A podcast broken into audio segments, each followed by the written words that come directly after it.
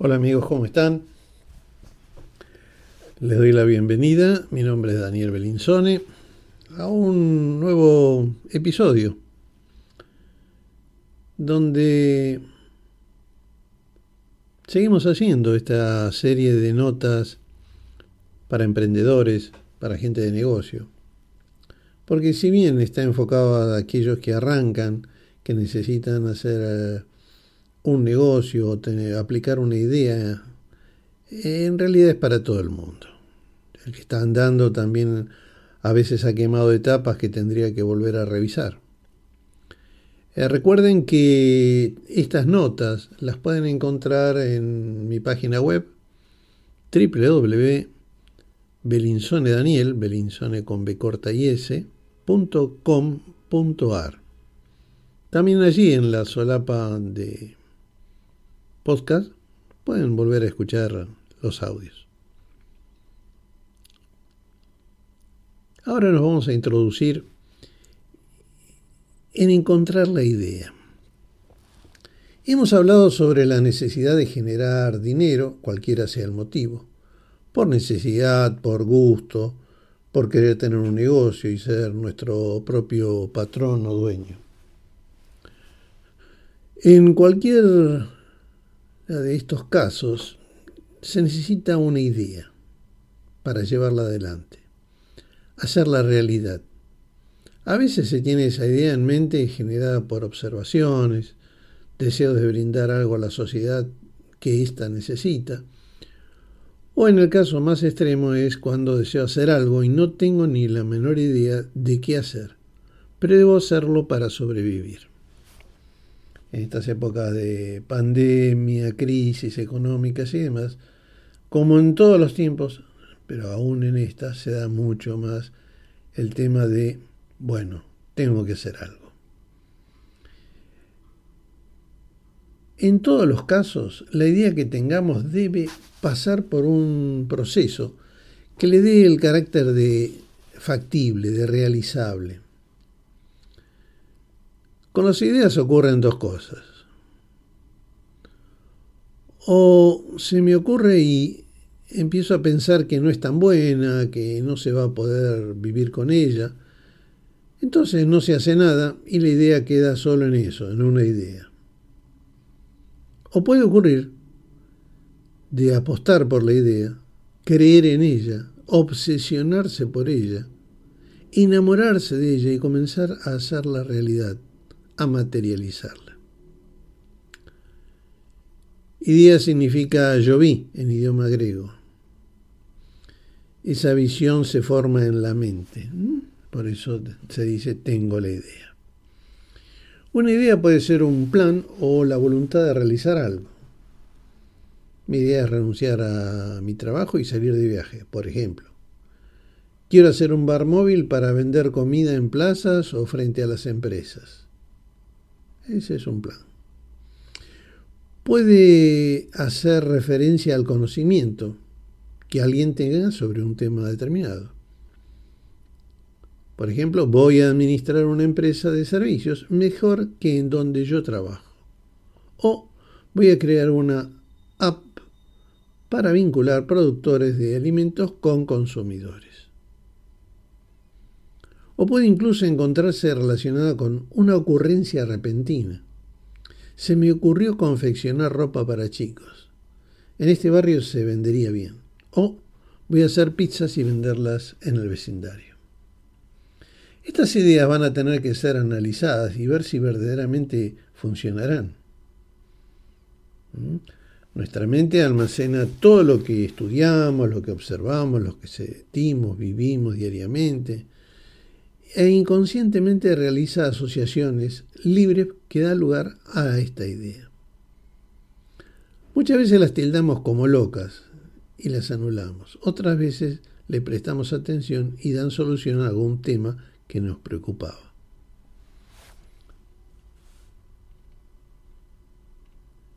Cuando yo aplico estas ideas, o ustedes aplican estas ideas, se generan cambios en nuestras vidas, en la sociedad se generan cambios en los paradigmas que, vivimos. Algo cambia, no queda nada igual.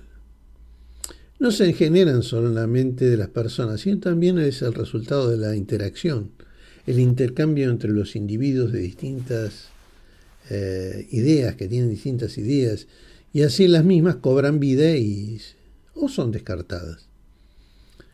Dado que la socialización, la culturalización, desde chicos, nos va estructurando el pensamiento, debemos utilizar técnicas para poder mezclar temas o conceptos totalmente diferentes y generar una nueva realidad. Si bien el pálpito o la intuición pueden jugar un papel muy importante en el surgimiento de la idea de negocio, estas también suelen elaborarse producto de análisis, observación cuidadosa de nuestra realidad. En consecuencia, la capacidad de observar nuestra realidad circundante es clave. ¿Por qué es clave? Porque si bien nosotros tenemos la idea, vamos a satisfacer una necesidad propia y también hay que tener en cuenta qué necesita el barrio, la comunidad, el país, porque necesito tener clientes. Entonces, mi producto o servicio tiene que satisfacer o cubrir la necesidad que tiene el otro. ¿Qué plantearse entonces si se tiene la idea o más aún si no se la tiene? Bueno, ¿dónde voy a buscar ideas? Bueno, dijimos ya que en uno mismo uno tiene ideas. Uno, ¿qué es lo que uno sabe hacer? ¿Cuáles son nuestras fortalezas? ¿En qué me siento fuerte? Es muy importante esto porque eh, vamos a partir de ello, vamos a crecer, vamos a identificarlas. ¿Qué es lo que me resulta más fácil hacer? ¿Mm? ¿Qué es lo que nos gusta? Por ejemplo, cuando yo les mencionaba el tema de pizzas, muchas veces en los grupos que, eh, con los cuales he trabajado, ocurría que alguien venía y decía, no, no, yo necesito hacer plata, voy a hacer pizzas y la voy a dar este, la voy a vender este, en el edificio, en el barrio. Y ante la, pregunta más onza que es, ¿vos sabés hacer una pizza? No. Ah, bueno. ¿Y qué sabes hacer? No sé, yo sé coser. Entonces dirigite a coser. El otro aspecto a tener en cuenta es reflexionar sobre la experiencia profesional o de vida que uno tiene. A eso me refería necesidades que observamos en los clientes. Mejorar productos o servicios que ya se están dando. Nuevas formas de trabajar, nuevos enfoques.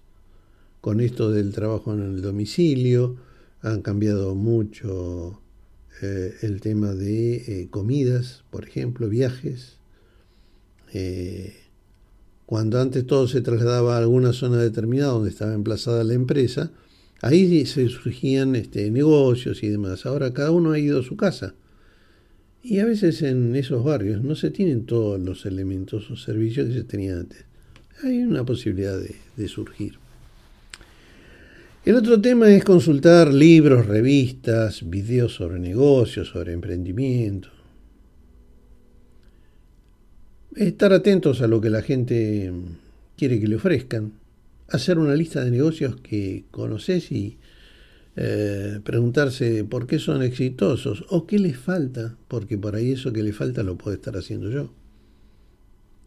Si vas a otro lugar, si uno se mueve dentro del país, a otra región del país, a otro país, fijarse qué negocios hay ahí que no estén donde uno vive. ¿Mm? Aquí en la Argentina, eh, si uno se traslada a algunas provincias, va a encontrar negocios parecidos a lo que puede tener la ciudad de Buenos Aires, en comida, por ejemplo, pero eh, más desarrollados. Por ejemplo, Mendoza, que hace poco estuve allí.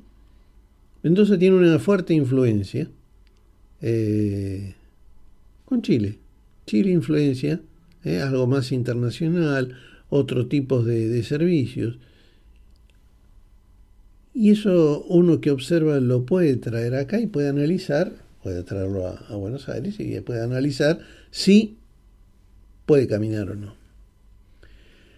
Consultar con profesionales ya ligados al mundo de los negocios, qué días tuvieron, quién tuvo éxito, qué les parece, compartir con otros emprendedores la idea. Recuerden que la idea no es un secreto. ¿Cuál es el secreto que tiene una idea? Porque otros pueden tener la misma idea. Lo que no tienen es el estilo de cada uno. Cada uno tiene un estilo. Pizzas, vuelvo a lo más básico. Pueden hacer todos. Pero algunos tienen un toque tan personal que se destacan de los demás.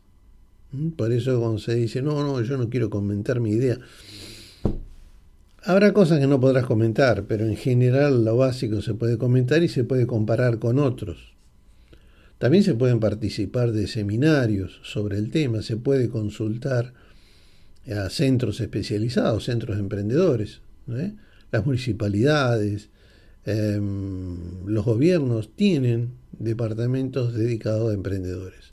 No nos olvidemos que los emprendedores, que después se convierten en pymes, en general son el 60%, 70% de lo que se produce en un país, el motor de un país. Cuando afectamos a ese sector, afectamos nuestra economía entre otras cosas.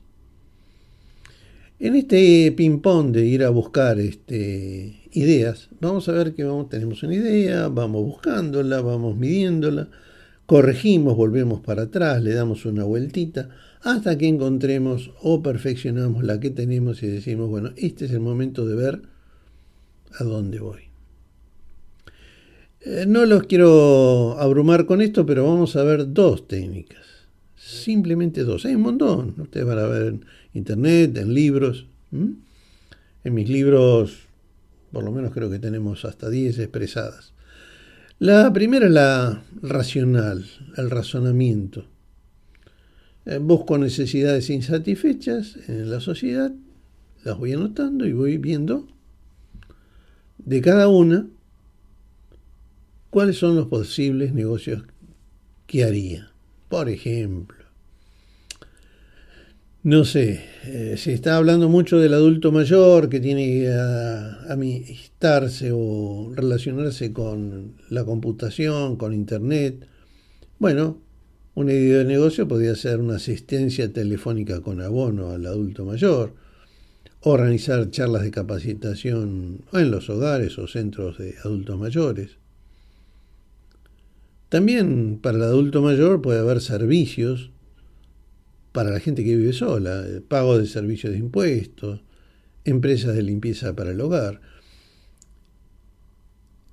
Fíjense que en esto de empresas de limpieza para el hogar, sí hay empresas para limpieza, pero generalmente están enfocadas hacia la eh, empresa. Después están aquellas personas que se dedican a la tarea de limpieza en forma personal, unipersonal. Eh, hay un punto intermedio, a veces se han probado, funcionó o no funcionó, que es decir, bueno, tengo un pool de gente que limpia y según me llaman voy guiando a ese grupo. La otra, la segunda que, digamos, desarrolla mucho más ideas es la tormenta de ideas. Que la puede realizar el interesado, el que lo necesita, lo puede hacer solo, ¿eh? es un papel o junto a un grupo de personas que él invite, siguiendo unas simples reglas. Se reúnen, ¿sí? se fija un tiempo, dos minutos, cada uno va a ir en ese tiempo tirando ideas, sin, sin juzgarlas, sin pensar si están bien o están mal. Va a haber ideas locas y demás. Pasado ese, las ideas se van anotando en una pizarra, en un papel. Pasado ese tiempo, se las analiza. Entonces, ¿cuál es la más loca? Se saca, ¿cuál es la más buena? La dejamos ahí para después mirar un poquito más en profundidad. Una regla de oro que existe dentro de esta técnica es que se tiran ideas, pero nadie puede emitir un juicio sobre esas ideas. Hay que evitar las frases asesinas. del tipo sí, pero o no va a funcionar. No, no. Tiro la idea y seguimos tirando ideas. Puedo sumarme a la idea de otro. O sea, tomo la idea del otro y le agrego algo más que se me ocurre. ¿Mm? Le voy a contar lo que hizo mi amigo Gabriel. Él estaba buscando ideas para un negocio gastronómico, así que reunió un grupo de amigos. Eh, serían cinco o seis personas, un médico nutricionista, una madre de familia, algunos dos amigos, eh, también un dentro de los conocidos un adolescente para que vea o es otro punto de vista distinto al que ya tiene encaminada su vida. Y empezaron a tirar ideas con estas reglas, ¿no? Dos minutos, tiran, tiran, tiran, tiran. En realidad, ellos terminaron a los dos minutos con 18 ideas. De estas 18 ideas, las más 13, las más alocadas, se eliminaron y quedaron útiles 5. Por ejemplo, de las 5 que quedaron positivas o posibles para realizar, decían café literario, eh, tortas personalizadas, pizzas, eh, recetario en internet, productos regionales para exportar, y las otras ya eran mucho más este, eh, comidas para turismo aventura, que lleva otra complejidad.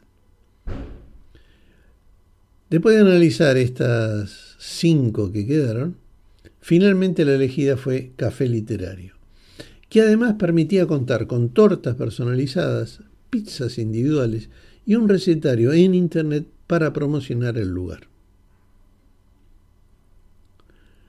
Como la cantidad de ideas para negocio y sus variantes son infinitas, no me voy a extender más con eso. Eh, quienes deseen pueden consultarme a través de mi sitio web www.belinsonedaniel, belinsone con b corta y Elegir, cuando dicen, bueno, ¿cómo elijo? Bueno, pierdo esto, aquello, sí, elegir siempre significa renunciar a algo.